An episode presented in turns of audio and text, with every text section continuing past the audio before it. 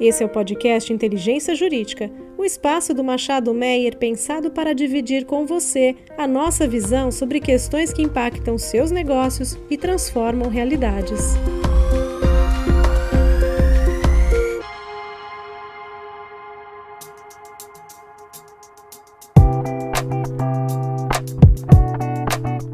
Saudações a todos, esse é mais um episódio do podcast Inteligência Jurídica do Machado Meyer Advogados. Para este episódio, eu conto com a participação do meu sócio José Vigílio muito bem, muito obrigado, Ana Karina. E conto com a participação né, do nosso ilustre convidado de hoje, que é o Carlos Baldi. Né? O Carlos Baldi, ele é um grande amigo, um grande profissional do setor de energia elétrica, que, enfim, por felicidade aí do destino, é, nos acompanhou, né, enfim, nessa trajetória profissional no setor elétrico, tanto eu como Vigílio trabalhamos com ele, enfim, por, por diferentes ocasiões. Então, além de, de, um grande profissional, ele é um grande é, amigo nosso. O Carlos Baldi cursou engenharia mecânica pela UF, possui MBA em gestão empresarial pela FGV. Ele atuou como diretor e CEO em empresas nos ramos de energia, elétrica e mobilidade urbana. Possui ampla experiência como presidente ah, de conselho de administração de empresas no setor de energia e atualmente ele é diretor de implantação da GNA, da Gás Natural Sul, no estado do Rio de Janeiro. Seja bem-vindo, Baldi. Ana Virgílio, é um grande prazer Valde, você tem uma extensa e bem-sucedida atuação na área de infraestrutura e energia. Liderou ativamente a implantação e operação de vários projetos relevantes na área de energia elétrica, como é o caso, inclusive, mais recentemente, do Complexo Energético de Porto de Açu, no estado do Rio, que hoje tem, né, enfim, dois projetos de geração termoelétrica, com mais de 3 mil mega de capacidade instalada, além de outros projetos, como, por exemplo, a UTEP 100 no estado do Ceará, e a UTE Cuiabá, no estado do Mato Grosso. Considerando esse histórico, né, enfim, extenso de atuação em projetos de geração termoelétrica, qual é a tua opinião né, do papel dessa geração no contexto da transição energética no Brasil? Ana, bom, primeiro, obrigado pela oportunidade, obrigado pela oportunidade de você e o Virgílio estarem me recebendo aqui. É um grande prazer poder contribuir aí com esse bate-papo com vocês. Olha, cara, o papel das termoelétricas, principalmente a gás natural, na minha visão, ela é fundamental para essa transição energética. Né? Isso é, eu acho que tem sido bastante comentado, pois ela tem condição de assegurar a confiabilidade do sistema. Né? É importante ressaltar né, também que outras fontes térmicas não deveriam ser esquecidas, por exemplo, a energia nuclear. Eu sei que esse tema ele é polêmico, Muitas pessoas têm é, restrições à questão dos combustíveis fósseis, à energia nuclear, mas a tecnologia ela hoje nos permite dar um tratamento adequado aos resíduos e às emissões. Então, eu entendo que nesse momento que a gente está vivendo de transição energética, né, a termoelétrica ela é fundamental para que a gente consiga passar por esse momento de transição de uma forma bem é, segura e bem tranquila. Essa é a minha visão sobre esse tema que você está abordando. Balde, prosseguindo nesse tema, né, é, como você bem colocou, eu citaria ainda o Plano Nacional de Energia de 2050, elaborado pela EPE e aprovado pelo Ministério de Minas e Energia, que mostra um cenário de redução gradativa dos empreendimentos hidrelétricos na nossa matriz energética. É, nesse sentido, as termoelétricas a gás natural terão um papel cada vez mais relevante para o atendimento de diversos requisitos do sistema é, como a capacidade, flexibilidade, etc. Você concorda com esse diagnóstico? Como você vê o crescimento do segmento termoelétrico para as próximas décadas? Gil, eu vou dividir essa sua pergunta em, dois pontos específicos. Né? Em primeiro lugar, eu entendo que essa redução da participação de hidroeletricidade na matriz elétrica brasileira é um tema que precisaria ser reavaliado. Eu entendo que ainda há no Brasil projetos hidrelétricos como empreendimentos diversos eu vou dar um exemplo aqui, a cascata do Tapajós, que é uma fonte importante que poderia contribuir para o sistema de uma forma assim ainda bem significativa. Considero também que outras fontes térmicas, não só as a gás, deveriam também ser consideradas. Novamente, sei que é um tema polêmico, mas que precisa de ampla discussão com a sociedade. Temos que pensar sempre é nos pontos positivos e negativos de cada fonte. Então, eu não costumo descartar opções.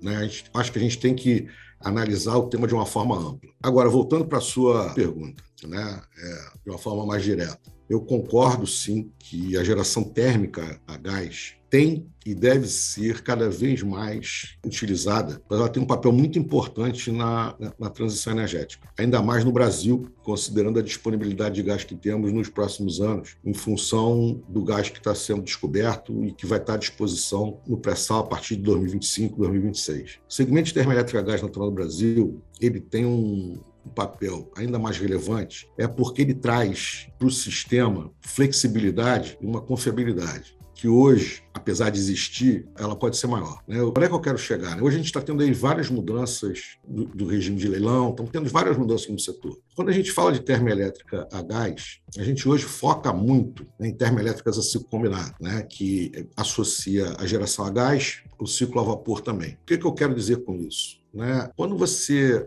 caminha hoje para leilões de capacidade, provavelmente você vai acabar inviabilizando térmicas como você tem GNA, que tem 1.300 MB, ou GNA2, que já está em operação, ou GNA2, que tem 1.000, vai ter 1.700 MW de potência instalada. Então, se eu consigo flexibilizar trabalhando com parte do ciclo H para atender a interrupção de uma fonte renovável, ou, por exemplo, eu estou com um uma fonte eólica, uma fonte solar, que é interruptível, eu geraria com somente o ciclo aberto, geração a gás. Ah, não, eu quero recompor reservatório, eu quero dar mais um foco de geração continuada. O que, que eu faço? eu fecho o ciclo e trabalho com o ciclo combinado, que é mais eficiente. Agora, isso tem que ser discutido, né? isso tem que ser analisado, porque isso vai implicar um preço para a energia ao com um ciclo aberto e um preço para a energia menor com o ciclo combinado. Então, sim, é importante, é fundamental para essa transição energética, mas, de novo, eu tenho que tentar entender, a gente tem que tentar entender que tipo de geração a gás eu preciso eu vou utilizar essa energia, fazer face para compensar uma geração ou complementar uma geração interruptível, então eu posso gerar um ciclo aberto, onde eu vou ter um preço de energia mais alto. Não, eu quero utilizar essa energia, essa geração de uma forma mais continuada para recompor reservatório e aí eu vou eu vou gerar com um ciclo combinado, ciclo combinado completo, que vai ter um custo menor. Então, eu entendo que essa geração térmica a gás é fundamental, né? E eu entendo que as autoridades, né, o poder concedente, ele tem esse entendimento também. Vamos ver como é que esse tema vai continuar sendo tratado. Baldi, falando agora um pouquinho de gás natural, né? a gente sabe que os empreendimentos termoelétricos a gás, eles são uma relevante âncora né, para o desenvolvimento da indústria do gás considerando aí o, o volume né, envolvido na operação de uma termoelétrica, quando a gente pensa em, em, gás. Né? Ao mesmo tempo, hoje no Brasil, enfim, a gente tem uma nova legislação uh, decorrente aí de um movimento muito importante no mercado, né, de abertura do mercado de gás, mas, mas, o fato é que a gente ainda tem gargalos, né, tanto na disponibilidade do gás, como na infraestrutura de transporte e logística ele associada. Na tua opinião, é, você entende que isso pode ser um limitador para o desenvolvimento desses projetos a gás? Seja, quais os desafios que você ainda vê nesse segmento de gás natural quando você pensa num projeto de geração termoelétrica greenfield, ou eventualmente até brownfield, enfim, mas a gente acaba pensando mais né, na estruturação de projetos. É, você tocou num ponto que é interessante, né? Eu sou da, da linha que desafios são sempre bem-vindos, né? Permite que a gente desenvolva soluções criativas. E, cara, esses gargalos, eles vão, em função do crescimento do Brasil, em função da necessidade constante de você aumentar a potência, aumentar a potência instalada, esses gargalos eles vão acabar sempre aparecendo. E a gente tem que ter a criatividade de tentar contorná-los, né? descobrir aí soluções criativas. Né? Então, cara, você pode, é, por exemplo, eventualmente ter tancagens onshore de GNL, né? que pode trazer mais flexibilidade para o sistema você tem que tentar desatar essa questão da implementação de uma malha de gasodutos, que também será fundamental para permitir a internalização do gás doméstico. Não adianta eu ter gás no pré-sal, né, ter a rota 1, 2, 3, 4, 5, 6, mas chegar com esse gás na costa e não internalizar esse gás, não arrumar uma solução de transporte é, através de gasodutos ou num raio aí até mil quilômetros, arrumar uma solução de transporte por caminhão ou por ferrovia, que são é, soluções que também é, elas podem ser utilizadas. Então, por exemplo, a chegada, do, a chegada da Rota 5 no Açu, que tem se falado bastante. Não adianta eu chegar com a Rota 5 no Açu né, e não construir, por exemplo, um gasoduto, um gasinf, um gasog, para ligar a malha da NTS e ligar a malha da TAG, permitindo, por exemplo, no futuro, eu inverter o fluxo do gasbol. A gente não sabe, a gente hoje tem uma dependência ainda do gás que vem da Bolívia. Então, a hora que eu chego à Rota 5, no Porto do Açu, eu faço um gasinho,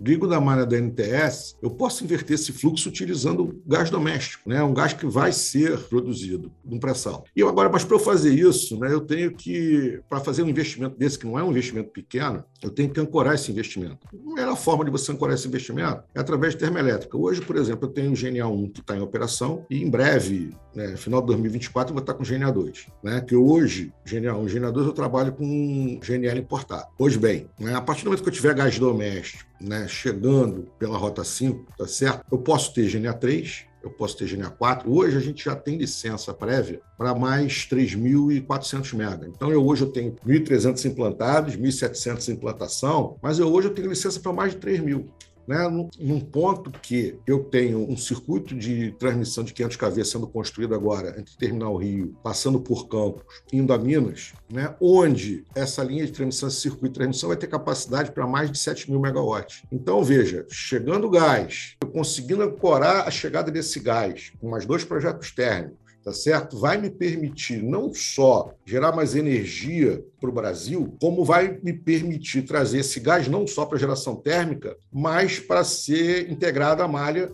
através do Gasinf, através do Gasog, para outras atividades industriais. Né? Então, esse gasoduto, essas termoelétricas servem de âncora, não só para trazer o gás, mas para permitir que você utilize essa produção de gás, que ela vai ser substancial, para outros projetos é, na região sudeste, eventualmente interligando na malha da TAG na região nordeste. Então, os gargalos existem. Cabe a nós, junto com o poder concedente, desenvolver soluções para que a gente consiga superar esses gargalos. E as soluções estão aí. Eu acabei de citar algumas, mas tem outras tantas que elas podem ser implementadas e discutidas.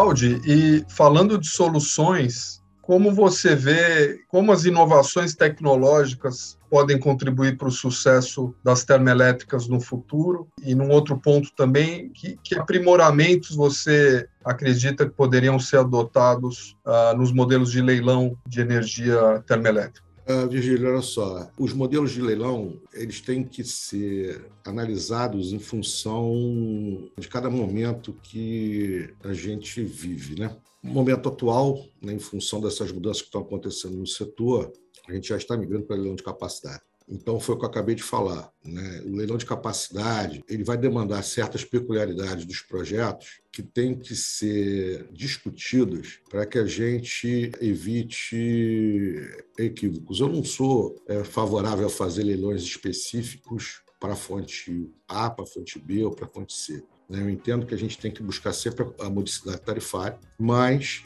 sem que isso prejudique a confiabilidade do sistema. Então, como eu falei ainda há pouco, né, eventualmente você ter leilões onde você consiga gerar projetos, trazer projetos que agreguem não só energia, né, mas capacidade ao sistema, é fundamental. Eu acho que algumas coisas também elas têm que ser reavaliadas. Né? Apesar de não ser favorável a leilões específicos para fonte A, para fonte B ou para fonte C, tem algum, algumas questões que elas têm que ser pensadas e tratadas. Hoje a gente tem quase 4 mil megawatts de potência instalada no Nordeste em usinas a óleo. Essas usinas elas foram bastante úteis em determinado momento, em momento recente, 2012, 2013, 2014 mas em breve né, elas vão estar sendo descontratadas. A partir de 24, 25, se não me falha a memória, essas usinas vão terminar os seus contratos. Então, estamos falando de 4 mil mega. Aí você vai dizer assim, pô, Baldo, você está querendo ter geração a óleo no sistema? Não, não é isso. Mas, por exemplo, esses equipamentos poderiam sofrer um retrofit, esses equipamentos poderiam ser adaptados para gerar a gás, são é, motores que hoje operam a óleo e poderiam operar a gás. E, apesar da menor eficiência, que eles vão ter, né, eles são equipamentos que já estão é, amortizados. Né? Então, apesar de você ter que fazer um investimento para retrofitar esses equipamentos, eles trariam para o sistema uma energia, apesar, de novo, de um pouco menos eficiente, muito mais barata, porque o investimento já foi feito, está lá, você vai simplesmente adequar esses equipamentos. Então, isso vai permitir você manter a confiabilidade do sistema e, em paralelo, incrementar é, fontes que são renováveis, como solar, como eólica. Agora a gente está trazendo para matriz o hidrogênio verde. Então, neste caso específico, eu seria favorável a um leilão para dar andamento, dar celeridade ou dar endereçamento adequado a esses 4 mil mega que eventualmente teriam que sair do sistema. Acho que eu respondi a sua pergunta. Se eu não respondi, fica à vontade aí para complementar, que eu tento voltar ao tema de uma forma mais, mais didática. Entendo que está perfeito, Abaldi. E uma aula aqui para a gente também, né? Porque você certamente, com, com, com, toda essa experiência, né, e histórico, você de certa forma vê as coisas acontecer, né? Enfim, e, e sempre de uma maneira muito positiva, né, Baldi? Você comentou, né? Desafios temos, né? Mas a gente precisa lidar com eles e seguir em frente, né? Já nos encaminhamos para o final da nossa conversa, do nosso podcast. E eu tenho aqui uma última pergunta para fazer para você, né? Tipo, uma pergunta um pouco mais aí de cunho é, pessoal, né? Enfim, buscando tua experiência como profissional no setor de energia. Né? Você tem acho que entre 20 e 30 anos né, de atuação, provavelmente, no setor. Quais lições, aprendizados você deixa para gerações mais jovens, para aqueles ouvintes que estiverem aqui participando do nosso podcast? Enfim, é, quais são seus conselhos ou insights aqui para trocar com os nossos ouvintes? Olha só, acho que conselho é um negócio assim muito complicado, mas eu vou fazer quase é um pouquinho mais longa a minha experiência do que você falou, então vou fazer 35. E a maioria desses 35 anos é trabalhando no setor de, de infraestrutura, né? ou de energia ou de mobilidade. Eu acho que para os jovens, né, o pessoal que está começando, não vou dizer um conselho, mas experiências vividas, elas são sempre bem-vindas. E eu aprendi nesses anos que a gente tem que ter, assim, é, resiliência e capacidade de, de, adaptação. Projetos de infraestrutura não são projetos fáceis, né? As soluções envolvem questões tecnológicas, envolvem questão regulatória, envolvem questão ambiental, e elas sempre trazem grandes desafios que têm que ser superados. Então, eu, hoje eu vejo o jovem, né? Graças a Deus é uma coisa que eu gosto muito. Eu dá muito prazer ajudar a formar pessoas, mas eu, hoje eu vejo o jovem assim buscando é, soluções imediatas. A vida, a experiência, esses 35 anos, ele, eu aprendi, nesses 35 anos eu aprendi que não tem assim uma solução fácil. Mas, por outro lado, eu entendo que nada é impossível, né? Mas tudo demanda tempo, demanda recurso, demanda suor. Eu percebo que a juventude hoje ela não tem assim a, a resiliência necessária. E isso, para mim, na minha visão, isso é muito importante. Só deixando claro, né, cara, que também às vezes as pessoas confundem, e aí é por isso que eu falo também poder de adaptação, que resiliência não significa teimosia, né? O profissional precisa ter capacidade de adaptação. Então, às vezes a gente tem que entender, aquele momento, aquela tecnologia ainda não é a, é a, melhor tecnologia. Né? A questão regulatória ainda tem que ter melhorias, a questão ambiental tem que ser melhor analisada, né? os custos associados têm que ser avaliados de uma forma a adaptar a solução. Eu, quando há 20 anos atrás, a gente já falava em hidrogênio. Né? Só que a gente tentou desenvolver na época alguns projetos com hidrogênio e a gente ainda não tinha tecnologia que se adaptasse, que se enquadrasse dentro do custo que a gente precisava. Então não adiantava ter, ser teimoso, né, porque naquele momento não era o momento adequado. Então a gente teve que adaptar. Né? Então eu lembro que quando eu comecei a trabalhar no setor de infraestrutura de energia, eu trabalhava com projetos hidrelétricos. Estou falando aí década de 90. Só que na época eu percebi que as coisas que o Brasil ia precisar de uma virar o seu seu portfólio, né, para geração térmica, por diversos fatores, questões ambientais, né, questões econômicas. Então a gente começou, eu fui, passei a me dedicar a entender, como engenheiro mecânico, eu tinha o background é, técnico, mas eu tinha, nunca tinha trabalhado com térmica. Então, eu fui procurar me desenvolver naquela área para poder me recolocar no mercado, que eu entendia que era o caminho que nós íamos viver, no, íamos viver naquele momento. E eu acertei. Hoje eu tô, trabalho com com energia térmica, trabalho com térmicas a gás, já, já trabalhei com térmicas a, a carvão, e hoje essa transição está sendo feita em cima de térmicas a gás. Agora, é, o futuro né, já não é mais as térmicas a gás. As térmicas a gás elas vão fazer esse período de transição e vão dar lugar a mais projetos solares, né, mais projetos eólicos. O hidrogênio, que há 20 anos atrás se falava, mas a gente não conseguiu direcionar, ele vai ter uma participação importante, o hidrogênio verde, principalmente na matriz energética. Então, são adaptações que as pessoas, os profissionais precisam ter. Por exemplo, meu filho também trabalha na área de, na área de energia. Só que ele não mexe com, nunca mexeu com hidroeletricidade, nunca mexeu com geração térmica, mas tem uma empresa de energia solar, que é o futuro que eu imagino, uma das fontes que eu imagino para o futuro. Então, eu recomendo para os profissionais de hoje que estão começando, que eles tenham muita resiliência, porque o setor, área de infraestrutura, ou a vida mesmo demanda ter resiliência, mas tenham também capacidade de adaptação para que eles consigam, ao longo da vida profissional, se ajustar de forma a atender aí a, as mudanças que a gente vai ter pelo futuro. Excelente, Balge.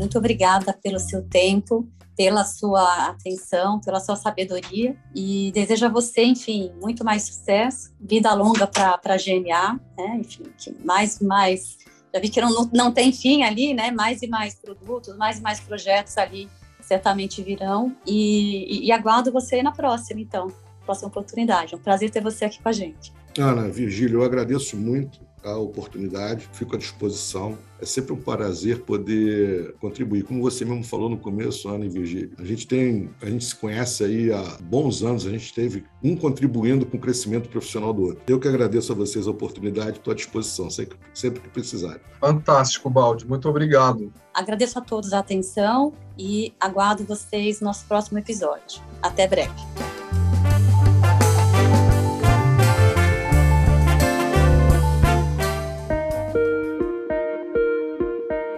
Você ouviu o podcast Inteligência Jurídica, o espaço de encontro para dividirmos com você a nossa visão sobre as questões que impactam os seus negócios.